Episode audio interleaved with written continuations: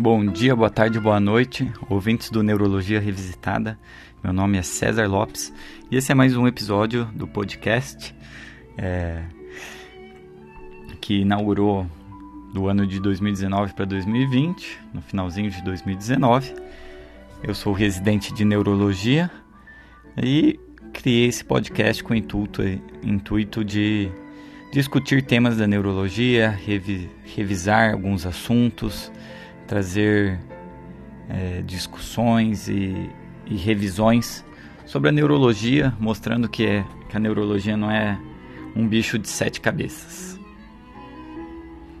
Então, no episódio de hoje, eu resolvi trazer um caso, um caso clínico que eu atendi esses dias no pronto-socorro da neurologia do Hospital das Clínicas da USP é, e discutir né, esse caso que eu achei interessante. Ele traz vários temas legais para a gente discutir e para a gente revisar temas de, de semiologia, temas de urgência e emergência em neurologia também. É, eu vou apresentar o caso clínico aos poucos, então a gente, para gente, para eu ir discutindo cada dado e informação da história e do exame neurológico é, de forma progressiva até a gente matar o diagnóstico e discutir um pouco sobre é, a doença. Vamos lá.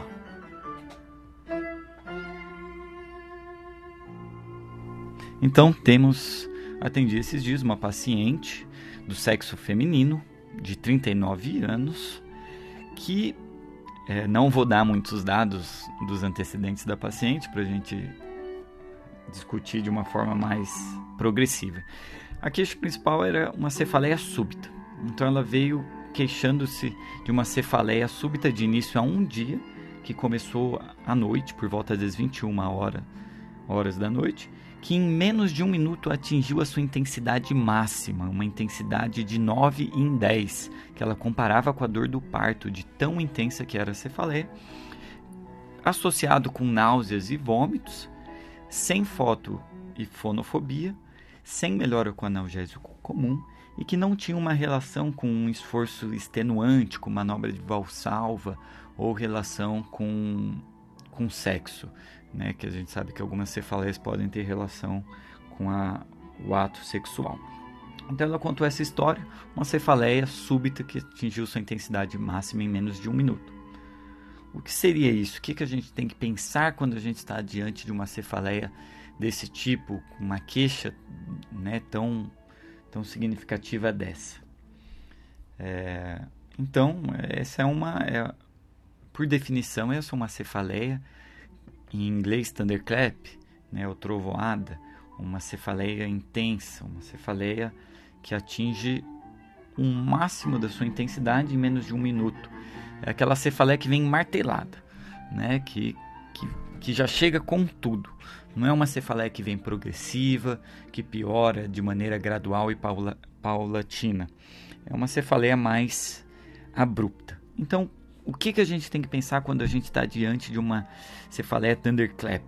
Né? É, temos várias causas para isso, né? e as duas principal, principal hipótese né, é a HSA, hemorragia subaracnoide, e também a síndrome da vasoconstrição cerebral reversível, RC, RCVS.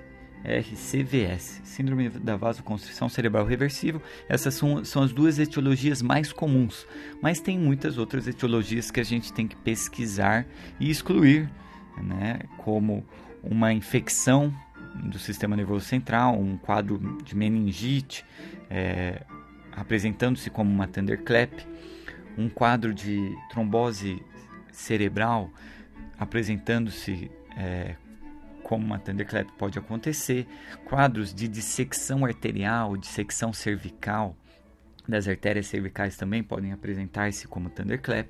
A, gente sabe que as cefaleias relacionadas à hipotensão licórica podem se apresentar meio que espontaneamente como uma cefaleia entrovoada. Né? É, além disso, é, o AVC hemorrágico e o AVC isquêmico também entram como causas de cefaleia entrovoada. No caso da HSA, né, as estimativas são de que metade dos pacientes com HSA apresentam-se com cefaleia entrovoada, né? E, e as coisas na história clínica e no exame neurológico que chamam a atenção, que falam mais a favor de ser uma HSA, né, é o paciente que chega com uma alteração do nível de consciência, um rebaixamento no nível de consciência, que apresenta-se com sinais meníngeos, né, com rigidez cervical e com sinais meníngeos típicos, né, devido ao HSA, que chega com náusea e vômitos, é, que vem com uma pressão arterial elevada e, e que tem outros outros comemorativos também vão chamar a atenção para essa cefaleia para esse tipo, para essa etiologia no caso, né? É a HSA. Então, HSA é uma, uma entidade que é, na maioria das vezes, secundárias à ruptura de um aneurisma, a maior, a principal causa de HSA é a HSA aneurismática, né? e é uma emergência neurológica que deve ser reconhecida e instituído tratamento e cuidados neurointensivos em sua fase aguda, devido à gravidade e severidade do caso. Uma outra hipótese para um caso de cefaleia entrovoada, que a gente listou como causas mais comuns, é a síndrome da vasoconstrição cerebral reversível, né? também conhecida como Carl Fleming, e ela tem muitos outros nomes, muitos outros sinônimos. É. E o típico da história clínica do paciente é uma cefaleia thunderclap que recorre, recorrente. Em geral, ela ela é ela apresenta-se como uma cefaleia thunderclap, ela resolve espontaneamente e depois ela volta a recorrer. Né? Em geral, ela vai, ela resolve entre as crises e ela re, recorre. Né? É, ela é uma, é uma síndrome né, que se apresenta com, com uma, uma vasoconstrição multifocal e segmentar dos, das artérias intracranianas, né? E é, a gente sempre tem que pensar né, nessa síndrome diante de uma cefaleia thunderclap, principalmente se for uma, uma cefaleia thunderclap recorrente. Né? Só que às vezes o paciente chega para você sem ainda ter apresentado a recorrência. Ele apresenta-se no primeiro episódio da, da, no primeiro, na primeira cefaleia né, que abre o quadro. Então tá lá, chega o paciente, né? É, que, que você suspeita disso e como que você, né? Como que você vai lidar com isso? É, primeiro você tem que descartar HSA, né? Descartar HSA, procurar né, discutir com a radiologia, ver bem se, se não tem HSA, é, ver se muitas vezes a relação entre a, a neuroimagem e, o, e a ocorrência da cefaleia, né, isso está relacionado à, à, sensibilidade da tomografia em reconhecer HSA, né, então pacientes que se apresentam tardiamente né, em relação ao, ao ictus do evento, eles podem, a presença do sangue, né, da hemorragia subaracnoide, é, pode não ser tão intenso como a gente vê nos casos agudos e a sensibilidade da neuroimagem diminui. Então a primeira coisa é descartar HSA, né? E, e daí você vai fazer um, um estudo, né? Um estudo de vaso, né? tipicamente, né? Uma, angi, uma angiotomografia, né? Ou uma angiorressonância, é, para caracterizar é, os segmentos intracranianos das artérias e ver se não existe vaso, uma vasoconstrição multifocal e segmentar das artérias. Só que lembrando que é, essa vasoconstrição muitas vezes ela se desenvolve ao longo dos dias e em casos mais precoces de vasoconstrição cerebral, é, a neuroimagem pode estar normal. Alguns achados de neuroimagem também que não a vasoconstrição em si, sugerem o diagnóstico né, desta entidade, que é infartos da zona né, de fronteira arterial. É, outra coisa é é HSA de alta convexidade, né? Então você vê que é uma não é diferente da HSA aneurismática, que tipicamente se apresenta nas cisternas da base, né? Essa HSA, HSA se apresenta mais como alta convexidade, né? É, você pode ver também áreas de infarto, áreas de edema, né? Às vezes é, e, e é isso. Vasoconstrição cerebral reversível tem que estar como uma hipótese, né? Isso antes, depois que você excluiu a possibilidade de ser uma HSA aneurismática. Né? Lembrando que a vasoconstrição pode dar HSA e, e tipicamente é uma HSA mais de alta convexidade. Outra causa de cefaleia em thunderclap, trovoada, é a trombose venosa central.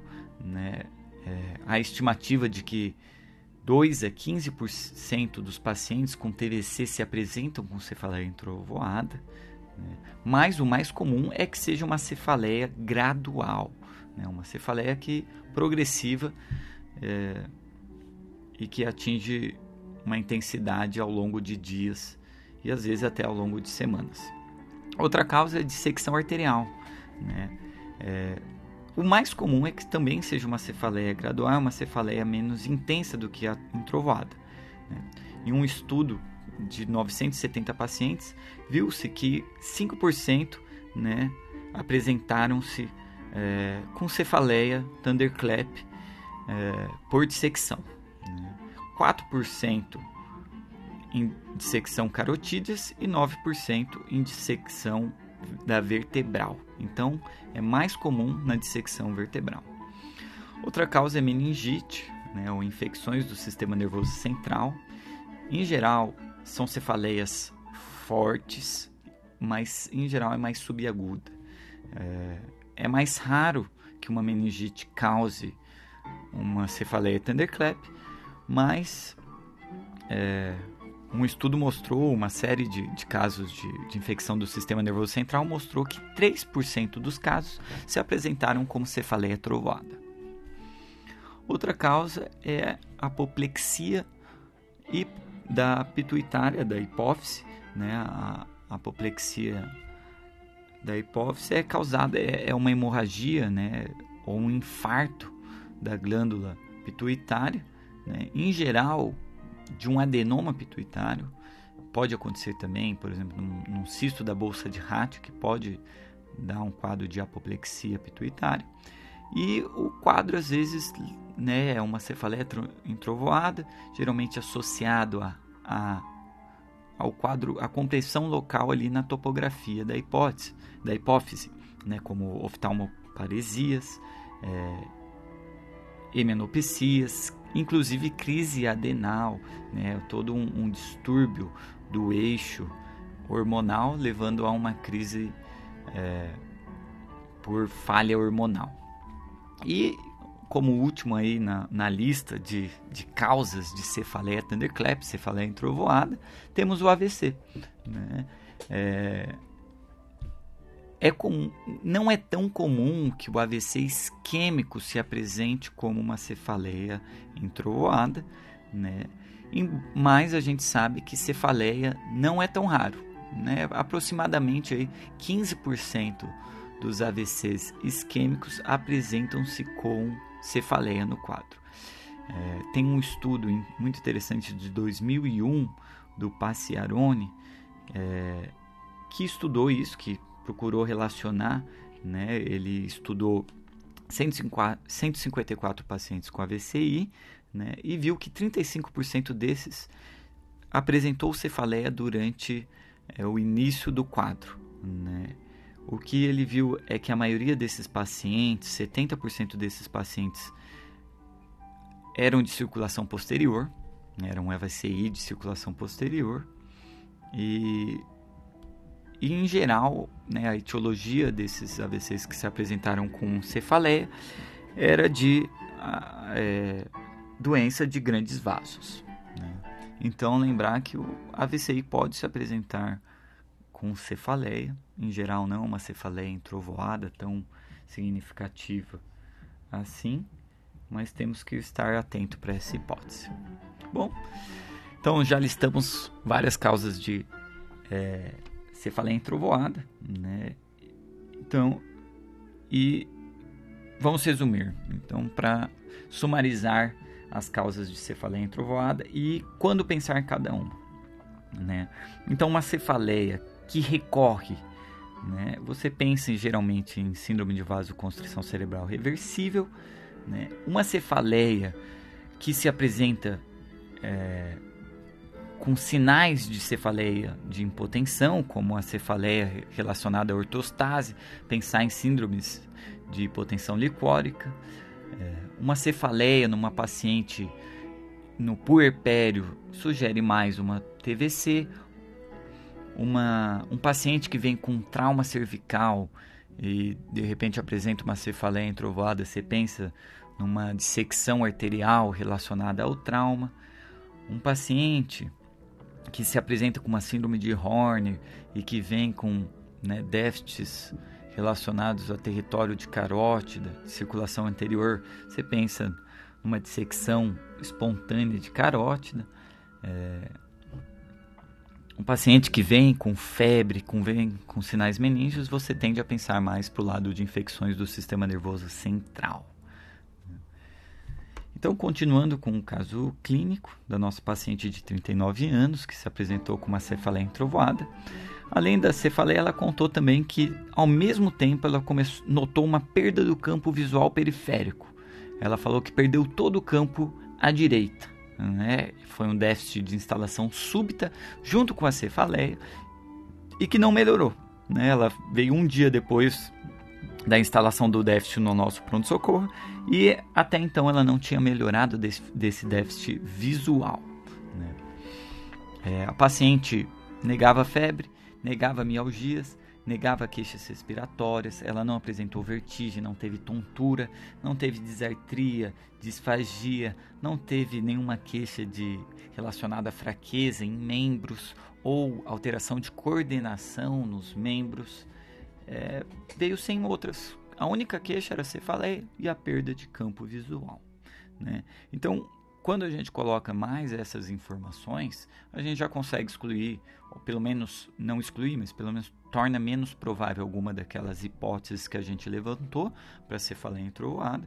Né? A gente não teve febre, não teve outras queixas, a gente fica menos. E ela passou um dia sem ter é, recorrência é, passou um dia sem ter rebaixamento do nível de consciência. É, o déficit não foi progressivo, né, foi um déficit de instalação súbita e que se manteve igual.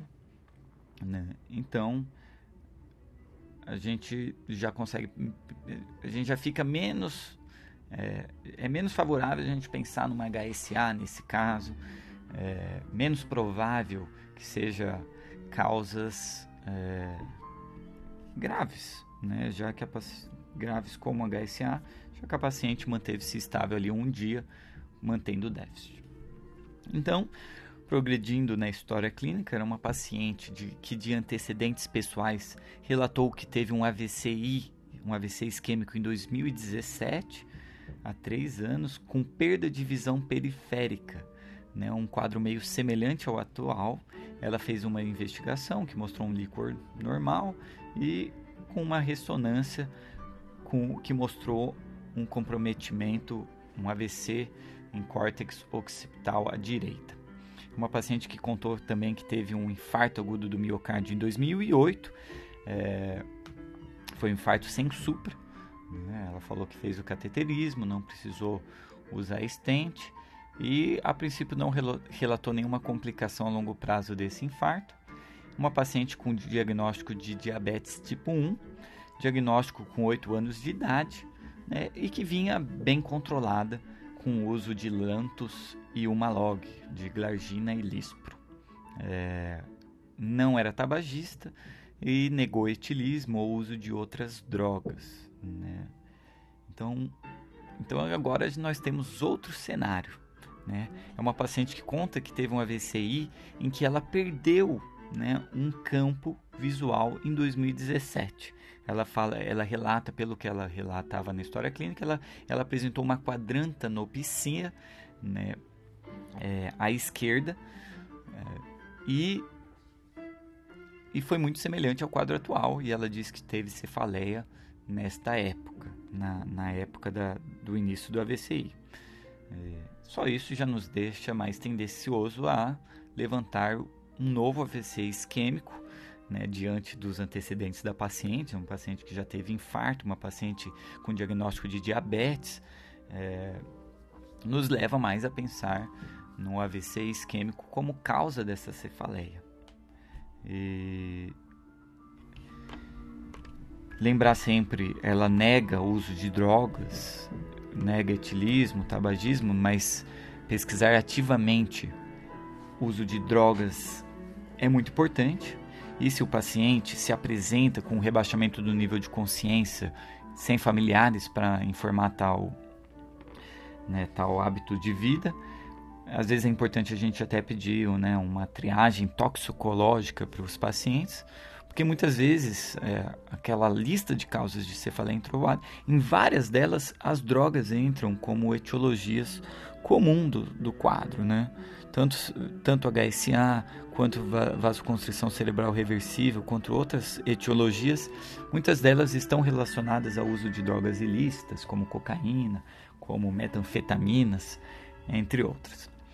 Progredindo no caso, a paciente usava AS 100 por dia, clopidogrel 75mg por dia e medicações que ela utilizava após o infarto, espironolactona, inalapril e carvedilol. Usava desde o, o infarto em 2008. Progredindo no exame neurológico, uma paciente que no exame somático né, não apresentava nenhuma alteração de motricidade, de sensibilidade, coordenação, marcha e equilíbrio normais. Né? Ela contava a própria história, não tinha nenhum déficit cognitivo apresentado durante a consulta. Né? E partindo para os exames mais que mais a gente está curioso e o que mais importa aqui no caso é o exame da acuidade visual, o exame do segundo par. Né?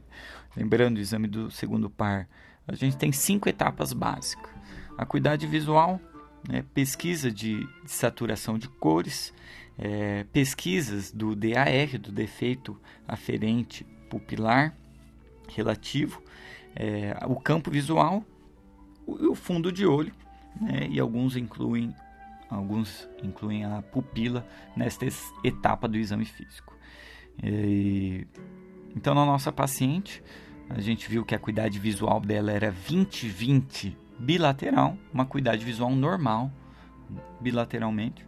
É, o, no campo visual da paciente, ela tinha uma quadrantanopsia inferior à esquerda e uma hemianopsia homônima à direita. Ela refere que a quadrantanopsia inferior à esquerda era prévia e a hemianopsia homônima à direita era a atual, o déficit atual. É, não havia desaturação de cores, ela não tinha DAR, né? e no fundo de olho a paciente não tinha alteração né, do papi, da papila, ela não tinha edema de papila e e basicamente esse é o exame do segundo par. No exame da motricidade ocular, tanto extrínseca como intrínseca, a paciente não apresentava nenhuma alteração. Então já temos um dado novo né? É... Uma paciente que se apresentou com um déficit que não progrediu, um déficit visual, uma hemianopsia direita. Né? O que, que, será que ela apresentou? Será que ela apresentou um, uma paciente de alto risco cardiovascular que se apresenta com um déficit visual? Será que é mais um problema visual, um déficit de campo relacionado a, uma, a um comprometimento do, retroquiasmático ou mais pré-quiasmático? Né? Da onde vem essa lesão que produziu essa hemianopsia direita? Né? E aí está mais uma, uma chave para a gente discutir, né? É, que, é, que entra mais ou menos no diagnóstico diferencial de lesões pré-quiasmáticas e lesões pós-quiasmáticas. Será que foi uma paciente que fez uma noia Será que é uma, uma, né, uma neuropatia óptica isquêmica anterior Né? Será que é uma paciente que fez uma oclusão da artéria central da retina? Será que foi uma paciente que, né, que apresentou Será que é uma paciente jovem que está apresentando com uma neurite atípica? Né? É, diante dessas hipóteses, a gente tem que diferenciar pelo exame físico é, as duas as duas síndromes clínicas. Então, uma paciente que vem com 20-20 de acuidade, né? O paciente que perde campo, mas preserva é, a visão da mácula, né, a visão central, e que ela tinha essa preservação da mácula, não, não falei anteriormente no campo visual, ela tinha a preservação da mácula do, do campo central, né, é, e ela tinha 20-20 bilateral, sem alteração de papila. Esses dados do exame físico sugerem mais um comprometimento retroquiasmático. Né? Além disso, a ausência de DAR, a ausência de desaturação de cores falam a favor mais de uma etiologia não inflamatória. Né?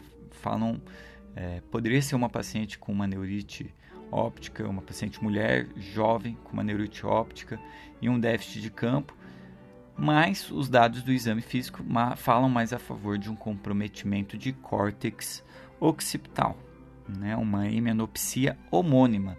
Então, um déficit congruente, que fala também mais a favor né, de ser um comprometimento mais posterior. A gente sabe que na, no comprometimento da via pós-quiasmáticas, alguns déficits, algumas hemianopsias, elas são mais ou menos congruentes. Né? E uma hemianopsia mais congruente tende a chamar a atenção para um déficit de mais posterior. É, então, os dados do exame neurológico foram esses. É, de exame complementar no eletro era um ritmo sinusal com uma área inativa em parede inferior e parede anterior, um eletro que chamava bastante atenção. E aqui vem a ressalva: no AVC isquêmico é, que a gente sempre pede o eletro, né?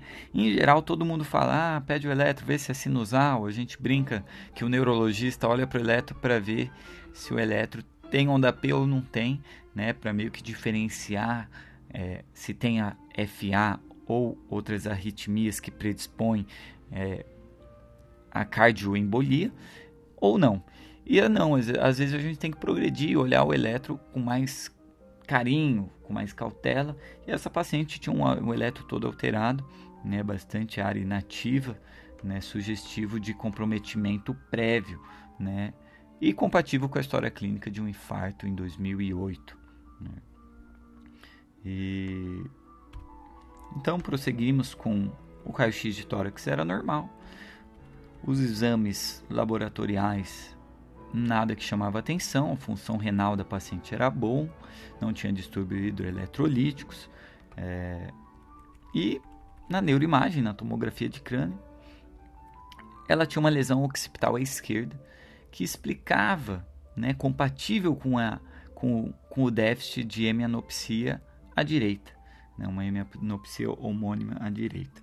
É, é uma lesão na área da artéria cerebral posterior, uma área de hipodensidade é, já delimitada, mas sugestiva de um déficit recente. E ela tinha também uma pequena área temporoparietal à esquerda, pequena. Né? E do outro lado ela tinha uma lesão occipital à direita, é, já com, com sinais de gliose e de leucoencefalomalácia, sugestivo de uma lesão crônica, que era compatível com o exame neurológico de uma quadrantanopsia inferior à esquerda. É, e na angiotomografia, que fez logo na entrada, não mostrou lesões obstrutivas significativas, ela não tinha aterosclerose significativa, tanto extra quanto intracraniana. Né? E em discussão com a radiologia, a a lesão occipital em conjunto com a lesão temporoparietal pequena era mais sugestivo de cardioembolia. Né? E quando a gente colocava no contexto de uma paciente né, com, é, com um infarto né, prévio, um, infarto, um IAM prévio, um quadro mais sugestivo aí de cardioembolia.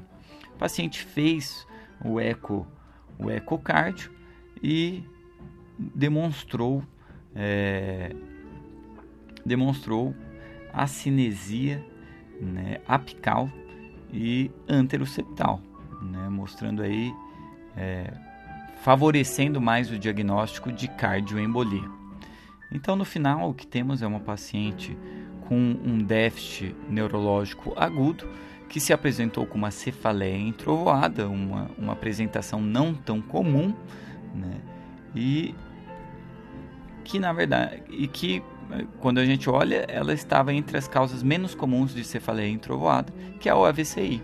Né? Fechou com um AVC isquêmico, ela subiu para a unidade de é, unidade de AVC, onde ela vai prosseguir, está internada e vai prosseguir com a investigação do, do AVC. É, já começou anticoagular, né? E devido à evidência de ser um, um AVCI de origem cardioembólica. É, e o objetivo aqui foi mais a discussão de cefaleia entrovoada, cefaleia thunderclap, e a discussão é, do exame neurológico básico, assim.